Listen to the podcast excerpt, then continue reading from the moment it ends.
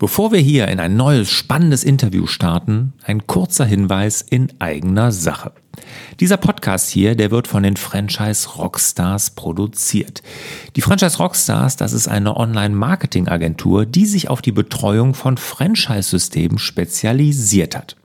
Wir bieten Suchmaschinenoptimierung, und hauptsächlich aber Google Ads. Und da gehören wir zu den Top 3% der Agenturen, was die Kundenbindung betrifft. Ja, und darüber hinaus bieten wir wirklich eine spürbare Entlastung für die Franchise-Systeme und gerade die Franchise-Zentralen, weil wir nämlich sämtliches Online-Marketing mit dem Franchise-Nehmer organisieren. Also, wenn bei euch das nächste Online-Marketing-Projekt ansteht oder ihr Unterstützung generell im Online-Marketing braucht, sprecht uns einfach an. Alle Infos zu uns findet ihr unter franchise-rockstars.de.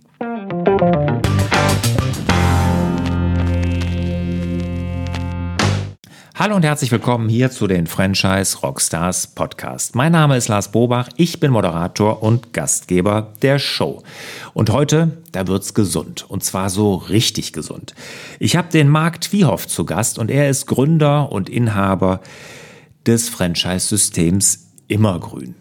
Immergrün ist ein Franchise-System, was Fast Food gesund macht. Und Sie sind schon vor recht langer Zeit auf diese Idee gekommen. Wie Sie darauf gekommen sind, was Sie auszeichnet, das erzählt er alles. Aber ich fand besonders interessant, dass Geld, also das Eigenkapital der Gründer, kein Thema ist, weil Sie 100% Finanzierungsquote haben, nämlich einer der Gesellschafter ist eine Bank, eine Sparkasse. Das fand ich interessant, das ist einmalig. Und auf den größten Fehler angesprochen und was er darauf gelernt hat, das fand ich auch einmalig. Aber das will ich jetzt gar nicht verraten, weil das war wirklich echt besonders.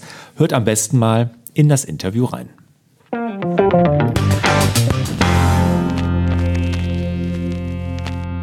Marc, schön, dass du dabei bist, hier bei den Franchise Rockstars. Jetzt lass uns erstmal als allererstes an den aktuellen Zahlen von Immergrün teilhaben. Also, wie viele Franchise-Nehmer habt ihr zurzeit? Wie viel Umsatz macht ihr? Wie viele Mitarbeiter? Ja, sehr gerne. Erstmal danke, dass ich dabei sein darf. Und äh, wir haben aktuell äh, 38 Franchise-Partner. Viele unserer Franchise-Partner haben natürlich mehrere Filialen. Das heißt, wir haben aktuell 71 äh, Units draußen im deutschen Markt. Ähm, wir haben natürlich einen Außensystemumsatz, der liegt aktuell roundabout bei 22 Millionen pro Jahr. Das heißt, wir haben unterschiedliche Betriebe mit unterschiedlichen Schwerpunkten, aber das sind so aktuell die ersten Eckdaten für dich, Lars. Okay, super. Dann erzähl uns mal immer grün erstmal für diejenigen, die es dieses noch nicht kennen. Ich weiß, äh, ich kenne es, ne, weil hier in Leverkusen habt ihr ja auch eine Filiale oder eine Unit, wie du es genannt hast. Aber erzähl erstmal, was Immergrün überhaupt macht. Ja, also wir sind einer von, von wenigen Spezialisten im deutschen Markt fürs ja, alles ums Rundgrün, gesunde, healthy, vegan, vegetarisch und dieses Fastfood. Das heißt, wir haben immer gesagt, wir wollen für den schnellen Kunden die gesunde Alternative sein, äh, über Smoothies, Säfte, Bowls, Salate, Wraps, Sandwiches, äh, wo wir morgens, mittags, abends da sein. Schwerpunktmäßig in kleinen Restaurants, Lars. Das heißt, äh, wir finden uns in, äh, in der Historie oft in Shoppingcentern wieder. Mittlerweile gehen wir in größere Flächen. Das heißt, ihr könnt uns auch finden in Innenstädten mit eigenen Terrassen, eigener Bestuhlung. Das hat sich natürlich selber, wie ein Konzept entwickelt, im Laufe der Jahre weiterentwickelt. Aber wir stehen halt fürs vegan-vegetarische. Das heißt, 60 Prozent unserer Kunden draußen ernähren sich vegetarisch-vegan und kaufen bei uns dementsprechend auch. Mhm. Fleisch gibt's bei euch gar nicht.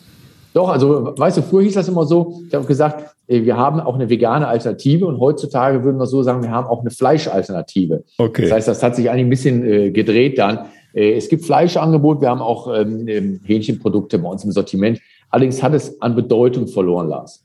Hm, okay, also gesundes, veganes, vegetarisches Fastfood macht ihr so, wenn man das mal so Richtig. zusammenfassen kann. Ne? Wunderbar.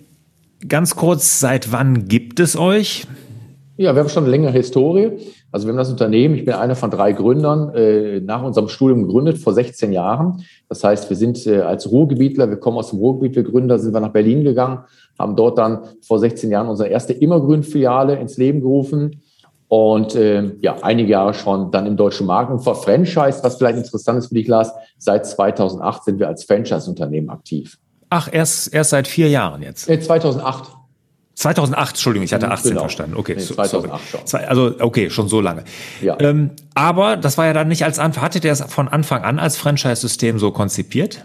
Offen gesagt ja, weil, äh, weißt du, wir haben eigentlich eine ganz gute Ausbildung genossen und äh, sind dann nach dem Studium halt schon mit dem Ziel angetreten, eine, sagen wir, eine Marke ins Leben zu rufen, wo wir sagen, die kann man multiplizieren. Und damals war das Thema Multiplizieren eigentlich nur über Franchise möglich. Wir waren jetzt nicht so wohl situiert, dass wir sagen können, ey, wir machen selber 10, 15 eigene äh, Filialen auf. Deswegen war klar, wir machen ein oder zwei erste Piloten. Wir haben zwei gemacht in Berlin und Hamburg, unser ersten, und haben dann, der dritte Shop war schon Franchise. Und das war uns eigentlich, ehrlich gesagt, bei der Gründung schon klar, dass wir mit Franchise-Partnern zusammenarbeiten möchten. Also wirklich so um partnerschaftlichen Gedanken auch. Und das haben wir, das haben wir dann 2008, also seit 2008 auch umgesetzt. Okay, super. Super. Ist ja auch toll, ne? Ich meine, ich bin total begeistert vom Franchise-System, deshalb, mir muss das nicht erklären. Das ist ja wirklich auch eine tolle Sache. Jetzt habt ihr 38 Franchise-Partner, mehrere mit mehreren Filialen müssen ja dann dabei sein, sonst hätte, da käme ihr ja nicht auf die 71 Units. Ähm, ihr sucht auch bewusst Unternehmertypen, die sagen, ich will nicht in meinem eigenen Laden stehen, ich möchte mehrere Units? Ja, das hat sich auch total verändert, Lars. Also früher waren wir dankbar, wenn sich überhaupt ein Mensch für uns interessiert hat, weißt du, mit den ersten zwei Shops. Deswegen haben wir natürlich in den ersten Jahren, waren wir wirklich sehr dankbar, wenn ein Mensch mit uns das Risiko der Selbstständigkeit beschreitet und den Weg geht. Das hat sich natürlich schon verändert. Also äh, auch wir ähm, mal, suchen aktuell Partner, Multi-Unit-Partner, so dieses Schlagwort, das, das kennst du ja auch. Das heißt, unternehmerisch geprägte Partner, die natürlich in ihrem ersten Shop alle Learnings in der Filiale, alle Operations selber können müssen.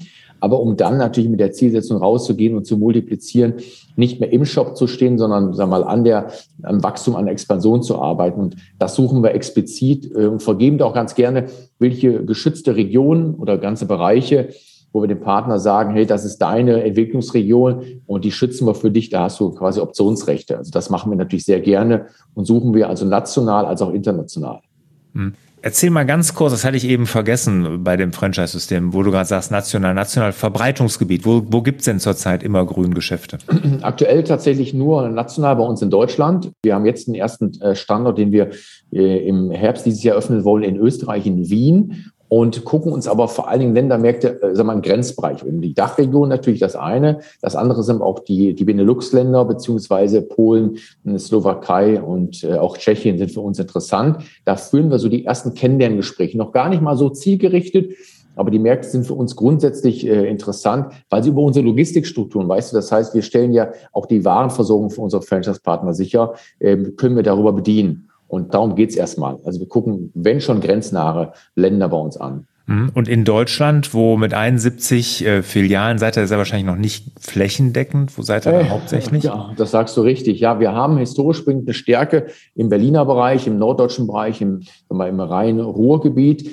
Aber wir haben noch größere Lücken eigentlich in Bayern, Baden-Württemberg. Also das ist auch dieses Jahr im Fokus. Wir haben Eröffnungen in München anstehen, Eröffnungen in Ulm und äh, gucken halt sehr, sehr stark in den bayerisch-baden-württembergischen Bereich. Ähm, da, da sind wir noch zu schwach vertreten, Lars. Hm, okay, also im, im Süden. Ne? Ja, da okay. Chancen.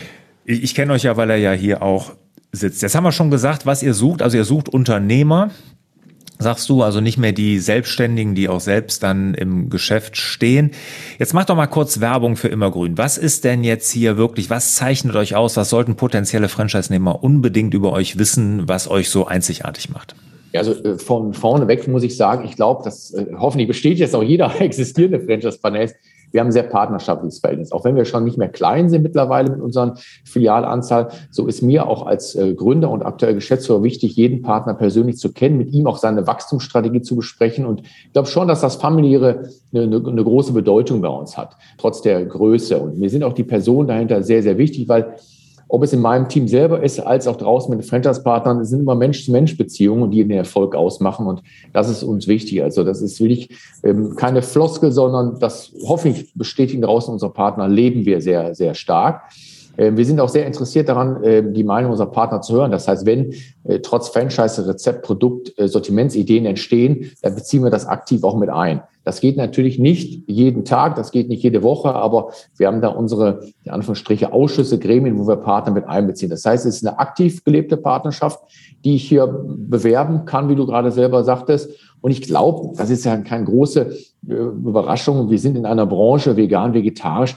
Das wird sich sicherlich sehr zukunftssicher auch in den nächsten 15 Jahren entwickeln. Da sind wir nicht alleine am Markt, auch das muss man Lars ehrlicherweise sagen. Aber ich glaube, in der Konstruktion, wir haben halt sehr gute Immobilien zur Verfügung. Wir organisieren auch die Immobilien für unsere Franchise-Partner, die Finanzierung selber. Das heißt, wir erleichtern den Start ins Franchise oder den Eintritt sehr, sehr und sehen dann eine enge familiäre Partnerschaft. Also ich würde mal sagen, das ist schon, ob es eine Alleinstellung ist, kann ich gar nicht sagen, Lars. Dadurch kenne ich die anderen Systeme nicht so gut. Aber ich glaube, für uns, wenn ich jetzt Einstiegspartner wäre, bei uns wäre, käme mir das sehr entgegen. Mhm. Ja, Wachstumsmarkt ist es bestimmt, glaube ich auch, ne? ohne Frage. Savate aber schon vor 18 Jahren, als er gestartet seid, dann sehr äh, ja, zukunftsorientiert oder sehr vorausschauend, ne? weil das war vor 18 Jahren, ne? ja, also noch gar nicht so sichtbar, dass es wirklich zu diesem healthy Fast Food dann irgendwie diesen Trend gibt. Ne? Ja, wobei so groß visionär waren wir auch nicht, Lars, muss man sagen, weil wir haben uns das, den ganzen Spirit die Ideen sicherlich auch in anderen Ländern abgeschaut. Und es gibt ja äh, nachweislich Länder, ob es äh, Amerika ist oder ob es Australien ist, die, sag mal, in der Ernährungsart und Weise uns voraus sind. Also das heißt, Trends spielen sich dort schon ab, die teilweise oder oftmals nach Europa rüberschwappen. Deswegen haben wir natürlich auch geschaut, was passiert in anderen Ländern, Märkten. Und ehrlich gesagt, so visionär war es dann, glaube ich, doch nicht von uns. Zumal wir auch nicht als vegan-vegetarisches Konzept gestartet sind. Also damals waren wir, damals waren wir ein grün gesünderes Konzept, wo aber das Thema Fleisch eine größere Bedeutung spielt. Also auch wir wachsen und verändern uns ja mit den Marktentwicklungen mhm. und auch gesellschaftlichen Entwicklungen. Deswegen, äh, ja, wir hatten ein ganz gutes Gespür, aber großer Hellseher waren wir, glaube ich, auch nicht. Ja, da stellst du dein Licht so ein klein wenig in den Schatten, ist aber, macht dich ja nur sympathisch. Äh, was, was ich noch, äh, was mir gerade total gefallen hat, weil du gesagt hast, äh, mit Menschen umgehen, die Leute entscheiden sich für Menschen, wie ihr euch für Franchise-Partner, entscheiden sich aber auch die Franchise-Nehmer, oftmals für den Franchise-Geber und nicht für die Marke, weil ich sag mal, ein Produkt, wie ihr es habt, oder eine Marke, wie ihr es habt, ein System, wie ihr es habt, Klar verdient man damit Geld, aber ich glaube, das ist immer noch ein People-to-People-Business, ob man sich für ein Franchise-System entscheidet. Das ist übrigens auch der Riesenerfolgs- oder die Erfolgsgeschichte hinter den Franchise Rockstars, hinter dem Podcast, weil ja. die Leute da mit den Gründern in Kontakt kommen, so ein bisschen ne, in dem Interview. Ja. Und äh, ich kann sagen, ich bin ja zweifacher Franchise-Nehmer und ich habe mich nur wegen der Gründer für die Franchise-Systeme entschieden. Ne? Das ist wirklich. Das, das, das, erleben wir auch so. Deswegen ist auch mir der Kontakt am Anfang wichtig. Also ich bin ja nicht mehr alleine bei uns im Team. Also für das Thema Franchise-Expansion musst du wissen, Lars, äh, habe ich natürlich auch Mitarbeiter, äh, gute Mitarbeiter, die sich um den Erstkontakt kümmern. Wenn also ein Franchise-Partner auf uns zukommt, Erstkontakt herstellt, wodurch auch immer auf uns aufmerksam geworden ist, so ist mir wichtig, dass ich die Menschen mehrfach selber kennenlerne, also persönlich zu ihnen hinreise, ihre eigene Wohn- äh, oder vielmehr zukünftige mal, Tätigkeitsumgebung sehe und Kontakte so oft wie möglich zu wiederholen, beziehungsweise auch das neue Franchise-Partner potenzielle mit bestehenden Partnern in Kontakt kommen. Also das ist halt so wichtig, die hm. Anzahl der Kontakte in so einer Informationsphase zu maximieren. Für uns ist es wichtig, aber genauso wichtig und noch wichtiger für den potenziellen Franchise-Partner. Hm, ja. Schön. Also, familiär getrieben habe ich jetzt äh, mitgenommen. Jetzt sag uns mal umgekehrt, wonach sucht ihr? Also er sucht jetzt nicht mehr den Selbstständigen, der im Geschäft steht, er sucht einen Unternehmer, aber wonach guckt ihr noch genau bei euren Franchise-Nehmern?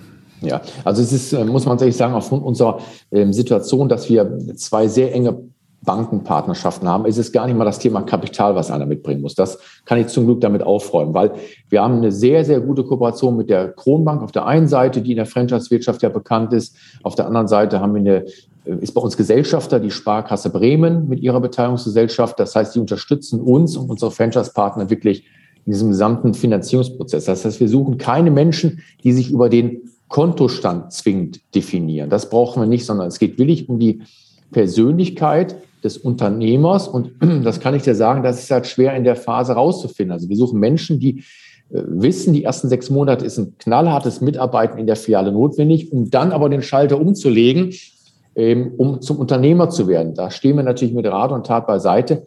Aber das herauszufinden in der Erstkontaktphase ist für mich natürlich auch nicht einfach. Dementsprechend, was ich gerade schon sagte, ohne mich dazu zu wiederholen, wir müssen halt so viel Kontakte wie möglich haben, Mitarbeiten des Partners, des potenziellen Partners in unseren bestehenden Jobs mitlaufen mit uns, kennenlernen von uns.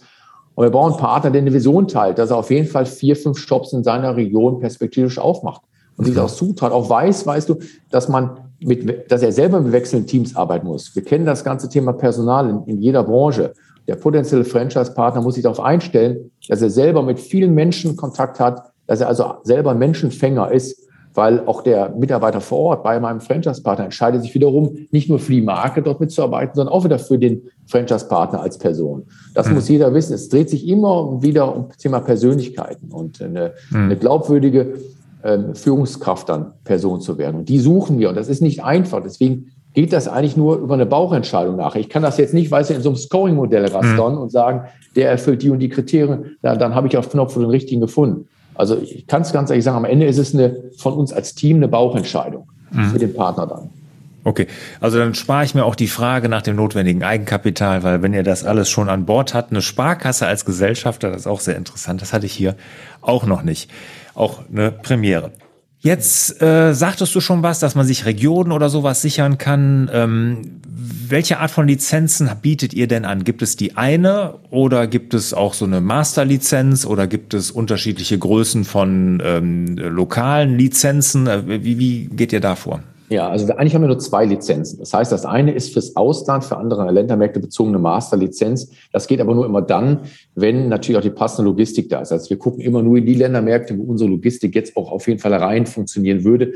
Sonst wäre uns das für den Aufbau des Partners zu viel. Also das heißt, es gibt die Masterlizenz für andere Ländermärkte. Und bei uns im deutschen Markt gibt es, gibt es, wie gesagt, eine Lizenz. Aber diese eine Lizenz kann Erweiterung. Das heißt, wenn ich jetzt mal ein Beispiel nehme, ich möchte mich im, im Sauerland selbstständig machen, ähm, dann ist das Sauerland natürlich sehr eine breite Region. Ich starte beispielsweise in einer Stadt und äh, bekomme dann von uns aber Optionen, die kosten auch nicht zusätzlich für den Franchise-Partner, dass ich ihm gewisse Standorte in seinem Umfeld auf seinem Expansionspfad reserviere. Das heißt, er hat für die nächsten Jahre in jedem Fall immer im Hinterkopf, kann ich zuerst entscheiden, habe ich zuerst die Option auf die weiteren Städte. Das sind solche Franchise-Verträge mit Optionen, wo der Franchise-Partner, der schon im System ist, natürlich bevorzugt wird. Und das schließt durchaus mal ganze Bereiche rein. Das heißt, kann durchaus mal drei, vier größere ähm, Regionen oder Städte mit einschließen. Finanziell kostet es den Partner aber nicht mehr. Also das heißt, wir sagen jetzt nicht, du hast eine zweite oder eine erhöhte Eintrittsgebühr. Bei uns ist weiterhin so, jeder Partner zahlt 15.000 Euro Eintrittsgebühr. Und selbst wenn wir mit ihm einen Gebietsvertrag schließen, bleibt das erstmal de facto so, dass er für die Option nicht zusätzlich zahlen muss. Kannst du noch was zu der Größe der Ladenlokale sagen? Weil ihr, du sagtest ja auch, ihr besorgt die. Ne? Also wie, wie sieht das genau aus? Ja, genau. Wir haben zwei äh, ganz, ganz liebe Jungs draußen, der Sascha und Sascha, die sich äh, durch Deutschland hindurch bewegen und sowohl eingeteilt in Norden und Süden alle Immobilien selber anschauen. Das heißt, wir haben Kontakte zu den Immobilieneigentümern, wir haben Kontakte zu den Maklern und organisieren sagen wir, zu 99 Prozent die Flächen für unsere Partner. Das ist unser Anspruch. Aber nicht nur die Fläche zu organisieren, sondern auch äh, den Mietvertrag natürlich im Rahmen unserer juristischen Möglichkeiten zu verhandeln, kaufmännisch, technisch zu prüfen. Denn da gibt es doch einige Fallstrecke. Das organisieren wir für unsere Partner. Kurz da einhaken darf, äh, Marc. Mhm. Macht, das, macht ihr das wie McDonalds, dass ihr mietet und dann oder kauft und dann vermietet wieder? Oder macht das, der das, genau, Franchise-Nehmer selber einen Mietvertrag? Genau, der, der Franchise-Partner wird bei uns selber Mietpartner. Wir machen quasi die ganze Vorverhandlungssituation, Prozess aber dann im entscheidenden Moment wird der Franchise-Partner Mietpartner. Hm. Das heißt, da führen wir dann den, den Eigentümervertreter von der Immobilie mit unserem Franchise-Partner zusammen. Hm. Und das ist aber ein wichtiger Prozess, ähm, der eigentlich der normale Gründer draußen nicht machen sollte, weil ich habe in meiner eigenen Historie auch bei anderen Systemen, aber auch bei uns erlebt, wenn der Partner selber Mietverträge verhandelt, offen gesagt, es kommt zu Fehlern und zu Risiken, die der Partner nicht eingehen sollte. Deswegen ist das so die erste, erste Kernleistung. Also wenn wir einen Partner kennengelernt haben, wir sagen, das passt zueinander, dann äh, suchen wir oder machen wir uns auf den Weg, Immobilien zu suchen. Manchmal ist es aber auch so, Lars, haben wir bereits bestehende Immobilien und suchen dann dafür passende Partner. Es kann ja sein, dass ein Partner auf uns zukommt als Initiative, haben noch keinen Standort oder wir haben einen Standort und wir suchen einen Partner. Also beide Prozesse gibt es natürlich. Mhm. Okay. Hättest du eben auch gut sagen können, als ich gesagt habe, mach mal Werbung für euch, weil ich finde, das ist auch schon eine Besonderheit, dass ihr euch da so viel Mühe gibt. Ja, ja, ich, gut, ich kenne, ich kenn, will ich nicht die andere, also die Branche kenne ich gut, aber nicht was andere Systeme unbedingt machen. Mhm. Deswegen, mhm. aber hast recht. Also wenn ich selber Franchise-Partner jetzt werden wollen würde, ähm, das ist eine Leistung, die, die auch für uns viel Zeit und auch Geld kostet, muss man ja, sagen. Ja, und da brauchst du auch Know-how, ne? Also da mach, wie ja. du sagst, da mach, kannst du nicht nur juristisch Fehler machen, aber auch von der Lage und alles, ne? Und da glaube ich schon, dass das sehr, sehr wichtig ist, da, dass ihr da Know-how liefert und auch euren Franchise-Nehmern da helft. Ne? Also erwarten allerdings, Lars, auch wieder unsere beteiligten Banken Banken von uns, also diesen Prozess zu gehen. Denn dadurch, dass die Finanzierung so einfach läuft für unsere Partner, also ich kann mal ganz offen sagen, wir haben die letzten fünf Jahre eine 100% Finanzierung, also kein Partner, der Partner werden wollte mit uns, ist abgelehnt worden. Mhm. Ähm, es ist im Rahmen von Corona und ja, anderen Konflikten gerade auch nicht üblich. Ähm, aber das passiert auch nur, weil wir auch eine Vorarbeit leisten, die auch unsere beteiligten Banken von uns erwarten. Hm, ja, klar. Und ich, eine Lage ist für so ein Geschäft neben natürlich guten Produkten und ja. so, wenn die sind ja gegeben bei euch, ist natürlich dann das A und O, klar. Ja. Sehr schön. Jetzt würde mich mal interessieren, so, ähm, das hört sich erstmal nach einem tollen System an, ganz klasse. Meine Lieblingsfrage ist aber, welche Herausforderungen musstet ihr euch denn stellen? Also was war so die größte Herausforderung in der Vergangenheit? Jetzt bitte aber nicht Corona sagen, weil Corona hatte ich, glaube ich, jetzt das letzte Mal, jedes Mal, wenn ich gefragt habe, was die größte Herausforderung war. Ich weiß, es, das ist, wird sicherlich mit die größte sein, aber vielleicht hast du noch eine andere, wo du sagst, ja, als also Franchise-System, das war eine große Herausforderung. Also ich kann jetzt sagen, wir hatten, wir hatten deutlich größere Herausforderungen als Corona. Corona. Also deswegen Echt? hätte, hättest du es jetzt vorweggeschoben, ich hätte aber Corona auch nicht gebracht. Oh, super. Ähm, das, aber, das freut na, mich. Also dadurch, dass ich Unternehmen ja mit gegründet habe, äh, kann ich dir sagen, wir haben sämtliche Fehler bestritten oder ich habe sämtliche Fehler äh, vollzogen, die man, glaube ich, als Systemgeber vollziehen konnte. Ähm, angefangen von zu schnell Wachstumssituationen im Anfangsphase unseres Franchise, äh, weitergeführt über wir waren am Anfang ein Nischenkonzept, Lars. Du musst dir vorstellen, wir waren am Anfang nicht so breit aufgestellt wie heute. Heute bedienen wir unsere Gäste morgens, mittags, abends. Früher haben wir nur Smoothies, Säfte und äh, Frozen Joghurt verkauft. Also das mhm. heißt, wir waren auch lange Zeit zu nischig am Markt aktiv. Das heißt, Reaktion auf Marktentwicklung haben wir zu spät gesehen. Und also die unternehmerische Fehler in Anpassung unseres Konzeptes habe ich sämtliche begangen. Und man sagt immer, ja, gut, dass ihr die Fehler gemacht habt. Aber man muss auch ehrlicherweise sagen, ich hätte sie trotzdem gern vermieden, Lars, an der Stelle. Aber eben die, die Hauptherausforderung war, wir waren ein kleines Konzept, wir waren ein Nischenkonzept. Du musst dir vorstellen, Smoothie, Säfte und Frozen Joghurt. Und ein Nischenkonzept hat immer größere Probleme, breit zu werden, als wenn ein Konzept breit bedient und kleiner wird. Und das war unsere Herausforderung. Das heißt, wir mussten aus einem kleinen ähm, Smoothie-Saftbar-Konzept, wie du es aus Leverkusen kennst, so eine Fläche in Leverkusen, die du kennst, würden wir heute nicht mehr machen, offen gesagt. Ja. Ähm, und wir mussten aus dieser kleinen Nische breit werden im, im Sortiment. Und das war die größte Herausforderung. Die löst man auch nicht in wenigen Wochen, sondern das ist ein Prozess fast über Jahre, kann ich sagen. Das heißt, wirklich ein Ganztagskonzept zu werden, denn die Frequenzen draußen in deutschen Innenstädten oder deutschen Shoppingcentern, das wissen wir alle auch vor Corona, sind gesunken. Und äh, wenn Frequenzen sinken, muss ich die Kontaktmomente mit unseren potenziellen Gästen erhöhen. Das heißt, ich muss mich verbreitern im Angebot. Das ist für einen Systemgeber, der nischig gestartet ist, die größte Herausforderung gewesen. Das war eigentlich die Kernherausforderung für uns als Immergrün die letzten Jahre. Gut, wir haben es geschafft, deswegen kann man es auch jetzt natürlich als Erfolg darstellen, aber das war die größte Herausforderung. Da war Corona, ehrlich gesagt, sogar dann ich will nicht den Vorrednern entgegentreten, aber für uns ein Klacks dagegen. Mhm, okay, Wahnsinn. Also das finde ich auch super. Also das habe ich noch nie gehört. Das ist zu nischig. Also ich bin ja eher so immer, dass wenn ich das mitbekomme, dass die da mit einem Bauchladen erstmal auflaufen und dann genau das andere machen müssen und sagen ja. jetzt, oh, jetzt müssen wir aber mal hier ein bisschen äh, nischiger werden, weil dieser Bauchladen uns ja hier wirklich äh, komplett sämtliche Ressourcen frisst und äh, uns komplett ins Hamsterrad bringt, ja. von morgens bis abends nur. Aber dass man zu nischig ist, das ist auch sehr interessant. Ja, du wie du sagst, ich habe das wirklich so wahrgenommen. Ich kenne aus Leverkusen den Laden, meine Tochter oder meine Töchter haben mich da natürlich immer hingeschleppt, ne, leckere Smoothies und so. War auch lecker. Und plötzlich habe ich festgestellt, gibt es ja auch was zu essen. Das war aber nicht von Anfang an so, ne? So ist es. Also ähm, das ist dann natürlich schwieriger an kleinen Flächen, die dafür eigentlich nicht so geeignet waren, das weiterzuentwickeln. Mhm. Ähm, aber mein Gott, ich spreche ja wahrscheinlich als einziger Franchisegeber, dass man sich sag mal, sowohl sag mal, Marktentwicklung als auch gesellschaftliche Entwicklung äh, anpassen muss. Und das, mhm. das fällt ein System nicht immer so leicht. Und das war bei uns auch. Man hängt natürlich an alten Erfolgen, alten Errungenschaften. Und das, die Nischenstrategie, die ist ja dankbar. Also wenn du eine, an einem hochfrequentierten Standort eine Nische bedienst, kann dir ja rein unternehmerisch nichts Besseres passieren, weil es ja einfach effizient zu handeln ist. Aber wenn die Frequenzen allgemein im Markt dann sinken, dann bleibt dir als, als Marktteilnehmer, als Marke nichts anderes übrig, als breiter zu werden. Denken wir an die Bäckereikonzepte. Früher gab es die SB-Discounter, die konnten mhm. sich über Brötchen im Discountbereich äh, am Markt festhalten oder etablieren. Heutzutage hat ein SB-Bäcker eine Breite im Sortiment wie damals nicht darstellbar mhm. oder vorstellbar. Ja, stimmt. Ja, Deswegen, ja, das ist richtig. Deswegen, ich bin auch ein Fan von Nischenstrategien, aber sie müssen halt wirtschaftlich funktionieren. Ne? Ja, ja, klar, klar, absolut. Aber finde ich super, interessante, interessanter Gesichtspunkt, den ich so noch gar nicht so auf dem Schirm hatte. Bevor wir uns verabschieden, kurz, gib mal einen Ausblick in die Zukunft. Was ist zukünftig von euch zu erwarten? Wo, an welchen Projekten arbeitet ihr? Ja, das ist natürlich immer das Spannendste für einen Unternehmer.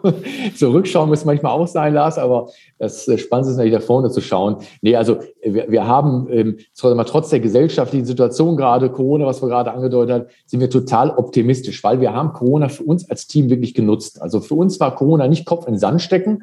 Das muss ich vom ersten Tag an sagen, auch wenn unsere Partner aktiv jeden Tag in den ersten Wochen, Monaten kommuniziert haben, so war das für uns ein, so ein Aufbruch schon, weil wir gesagt haben, hey, wir müssen uns auch für die Zeit nach Corona rüsten und haben vieles angestoßen. Wir haben ein neues Shop-Design, eine neue, eine neue Logo-Entwicklung. Wir haben das, das Rebranding der Marke Immergrün wird im Mitte Mai dieses Jahres nochmal vorgestellt und abgeschlossen. Wir haben 15, na, 13 bis 15 neue Öffnungen dieses Jahr an, an Filialen, auch für nächstes Jahr ungefähr 15 neue geplant. Das wir wachsen sehr dynamisch und vor allen Dingen neue, tolle, tolle Produktüberraschungen. Also das heißt, wir bedienen das Thema Frühstück nochmal weiter und vor allen Dingen größere Standorte, weißt du, Lars, die draußen eine eigene Terrasse haben. Also das heißt, wir sind ein bisschen breiter, ein bisschen größer und äh, deutlich natürlicher und nachhaltiger auch in allen Themen rund um Verpackung und Produktdesign. Das sind spannende Themen haben. Und das wird auch nur gehen mit unseren Partnern unserer Seite im Team. Franchise-Partner als, als erster Stelle, aber auch Dienstleister, die uns zur Seite stehen. Hm. Muss man ehrlicherweise sagen. Und deswegen gucken wir trotz der aktuellen Krisen ähm, sehr positiv nach mhm. vorne. Kommt, kommt auch so rüber und ich muss sagen, ne, ich habe ich hab noch nicht zum Mittag gegessen jetzt hier vor unserem Gespräch und ich bin jetzt äh, schon drauf und dran, jetzt gleich in die Stadt zu marschieren und mir bei immer grün irgendwie einen Rap oder irgendwie sowas zu machen. Ich werde dich nicht aufhalten. Sehr schön. Vielen Dank, Marc. Erstmal bis hierhin. Kommen wir zu den Schlussfragen. Bist du bereit? Bin ich bereit, ja. Alles klar. Welcher ist dein Lieblings-Rockstar? Ja, also da gibt's eigentlich nur eine Band, äh, die wahrscheinlich heutzutage keiner mehr kennt, aber äh, die Gruppe The Doors, ich weiß nicht, ob du sie noch kennst, Klar. Ähm, nicht aus unserer Zeit, aber ich muss dazu sagen, äh, die haben mich immer inspiriert, als Zwölfjähriger, 13-Jähriger die Schallplattenversammlung von meinem Vater zu durchstöbern. Manchmal auch den Schallplattenspieler zu zerstören, wie er mir vorhielt. Aber nee, das ist für mich die ganze Musik, weißt du, der, der Ende der 60er Jahre ist für mich Inspiration, äh, weil es Aufbruch ist, weil es eine neue Erneuerungsphase war und ähm, dazu gehört für mich diese Band. Äh, nicht nur Jim Morrison als Sänger, sondern äh, Doors als, als Band allgemein. Super. Hast du denn, äh, warst du denn schon am Grab von Jim Morrison? Nein, ich weiß, er ist in Paris äh, beerdigt, aber hm. soweit führt dann die Verehrung nicht. Es ist weniger eine Personenverehrung, muss ich sagen, als eine musikalische. Also das ist, hm. also dieser, dieser Musikstil ist eher das, was mich als Kind, als 12-, 13-Jähriger dann halt damals gepackt hat. Hm. Okay, der Personenkult halt nicht so. Ne? Also, nicht, nicht so wirklich, okay. nein. Alles klar. Welches Buch hat dich als Mensch und Unternehmer am meisten geprägt? Ja, ähm, ganz ursprünglich, muss ich sagen, war ich gezwungen, als ähm, Kind mal oder als Jugendlicher Kafkas Prozess zu lesen. Das hat mich damals als äh, Schüler so ein bisschen verstört, aber interessiert. Also diese, diese Wirksamweisen von äh, ominösen Persönlichkeiten oder Institutionen, die auf Menschen ihre Schicksale einwirken, das hat mich interessiert. Aber als, als beruflicher äh, Werdegang oder generell hat mich das, die, die Biografie von Richard Branson, äh, Losing My Virginity, die hat mich am meisten fasziniert. Die habe ich damals vor Immergrün gelesen. Äh, ich habe ein Jahr in Australien studiert. Die durfte ich dort auf Englisch lesen. Und die greife ich heute, ehrlich gesagt, auch wenn es zerflattert ist, das Buch immer noch hervor und die Sichtweisen und Denken und Handlungsweisen von diesem Menschen, der auch immer an Personen orientiert sein Handel festgemacht hat, an menschlichen Beziehungen, haben mich echt fasziniert. Und kann man immer noch lesen. Also ich habe es äh, vor ein paar Monaten mal wieder rausgekramt. Gerade die erste Biografie von Richard Branson, Losing My Virginity, ist, äh, finde ich, auch heutzutage noch total aktuell und lesenswert. Mhm. Und die zweite hast du auch schon gelesen? Habe ich auch Finding gelesen. My Virginity. Genau, habe ich auch gelesen. Hat mich nicht mehr ganz so gekickt. Weißt du warum? Weil dann die Unternehmenswerte schon alle sehr breit waren, schon da waren. Also diese Aufbruchsstimmung von einem jungen Schüler, der seine Schülerzeitschrift damals ins Leben gerufen hat gegen den Widerstand, hat ja selber da ein ARS, wie man sagen würde heute, Aufenthalt, Aufenthalts, äh, merkst du, ne, wärst du nochmal das Syndrom? Ja, ja, ähm, ADHS, ah, glaube ich. ADHS, ne? genau, mhm. sorry. Aufmerksamkeitsdefizit, irgendwas Syndrom. Rechtschreibleseschwäche gegen aller gesellschaftlichen Normen äh, hat er das mhm. durchgesetzt. Also diese Aufbruchstimmung, die ersten Unternehmen aufzubauen, das hat mich immer fasziniert. Mhm. Ähm, aber das zweite kenne ich auch, ja. Ja, ja. Und wie er immer mit dem Rücken zur Wand stand und. Äh, immer wieder, ja. ja. Und genauso gut, wenn ich einen zweiten Tipp abgeben darf noch, ähm, ist die äh, Gründungsgeschichte von Nike. Nike. Wo weißt du das? Ja, ja weil der genau äh, Schuh. Ja, ist genau, ja, die kenne ich natürlich ich, auch. Habe ich als Hörbuch fünfmal gehört und als Buch vorab gelesen. Ja. Also finde ich auch genial einfach vom ja, Film. Auch immer mit dem Rücken zur Wand und so. Und ich, ja. der, der Maus, der Gründer von Obi, hat ja mal gesagt, welcher Unternehmer nicht einmal kurz vor der Insolvenz stand, ist kein Unternehmer. Also man muss ja. dieses, und das gehört einfach dazu. Und die zwei haben, geben es ja auch ganz offen zu. Ne? Also Phil Knight und Richard Branson. Genau. Leider gibt es so eine gute Biografie nicht für den deutschen Markt, muss ich sagen. Ich habe immer was gesucht, was für den deutschen Markt ähnlich gut ist, aber ähm, noch nichts Adäquates gefunden, ehrlich gesagt. Ja, von Götz Werner, die finde ich persönlich, die habe ich auch sehr gerne gelesen. Also ich liebe Biografien und ja. ähm, aber der ist natürlich, ich glaube auch nicht, dass das so ein Typ ist wie jetzt Phil Knight und wie Richard Branson oder war, er ist ja leider gestorben vor ein paar Wochen. Ja. Ähm, ja. Aber auch, auch ein toller, auch ein Vorzeigeunternehmer in Deutschland auf Absolut. jeden Fall. Absolut, ja. ja. Ja, vielen Dank. Schlussfrage, also die letzte Frage, bevor wir uns verabschieden. Wir, die Franchise Rockstars, wir sind ja eine Online-Marketing-Agentur. Welches Online-Marketing-Tool kannst du anderen Franchise Rockstars empfehlen? Mit womit hattet ihr den meisten Erfolg? Mhm. Also was wir, und das hätte ich auch nicht gedacht, dass das so gut funktioniert, seit äh, ungefähr zwei, zweieinhalb Jahren sehr erfolgreich nutzen, ist das äh, die, die Lead-Generierung äh, übers Performance-Marketing von eigenen Franchise-Partnern. Das heißt, wir setzen über ähm, Instagram manchmal auf Facebook, aber meist Instagram, setzen wir eigene Lead-Kampagnen auf, um mit äh, äh, Kampagnen, Werbeclips oder auch Grafiken Franchise-Partner anzusprechen. Und dass das funktioniert, also ich bin ja auch so oldschool, Lars, und, und komme ja überhaupt nicht aus diesem digitalen Bereich, hätte ich nicht gedacht, dass man quasi abseits von irgendwelchen Plattformen in Direktansprache Franchise-Partner für sich gewinnen oder interessieren kann. Und das funktioniert außerordentlich gut bei uns. Mm, super. Ähm, wir organisieren es aktuell intern aber hat natürlich auch schon Dienstleistungsunterstützung. Und das geht gut. Und vor allen Dingen kann ich eins sagen, nichts gegen die Plattformen, die am Markt existieren, arbeiten wir auch mehr zusammen. Allerdings sind die Leads, die ich über eigene Kampagnen generiere, deutlich persönlicher und interessierter. Hm. Und äh, bewerben sich natürlich schon mit einem anderen Spirit, als wenn sie über eine Plattform gehen. Also das hat sich für uns extrem ausgezahlt in der quasi in der Kontaktgenerierung zu Franchise-Partnern. Finde ich auch super interessant, was du da sagst, weil da kenne ich solche Geschichten wie du, kenne ich auch. Mhm. Äh, und ich kenne aber genau andere, die auch sagen, das hat gar nichts gebracht. Ne? Ob es jetzt an der Kampagne oder an dem Franchise-System lag, ist natürlich auch immer die Frage. Was wir machen bei den Rockstars, wir machen Google-Kampagnen für zur Lead-Generierung äh, mit Videoclips, also bei YouTube und ähm, so Display-Kampagnen. Die funktionieren in der Regel auch relativ gut. Ja, da müssen wir drüber sprechen, mal, Lars. Da habe ich keine Erfahrung. Da müssen, wir uns, da müssen wir uns abseits des Podcasts mal austauschen. okay. Sehr, sehr gerne. Das ist wirklich eine, eine tolle und interessante Sache, weil genau, es geht abseits der Portale, die alle ihre Daseinsberechtigung sicherlich haben. Aber diese persönliche Ansprache dann, das ist wichtig, mhm. finde ich auch. Ja. Marc, vielen, vielen Dank. Hat super Spaß gemacht. Mir auch, Lars. Ganz, ganz lieben Dank und äh, ja, liebe Grüße an alle draußen. Ja, Danke, lieber Marc, und ich wünsche dir natürlich und unseren Zuhörern und Zuhörerinnen wieder mehr Zeit für die wirklich wichtigen Dinge im Leben. Macht's gut. Ciao.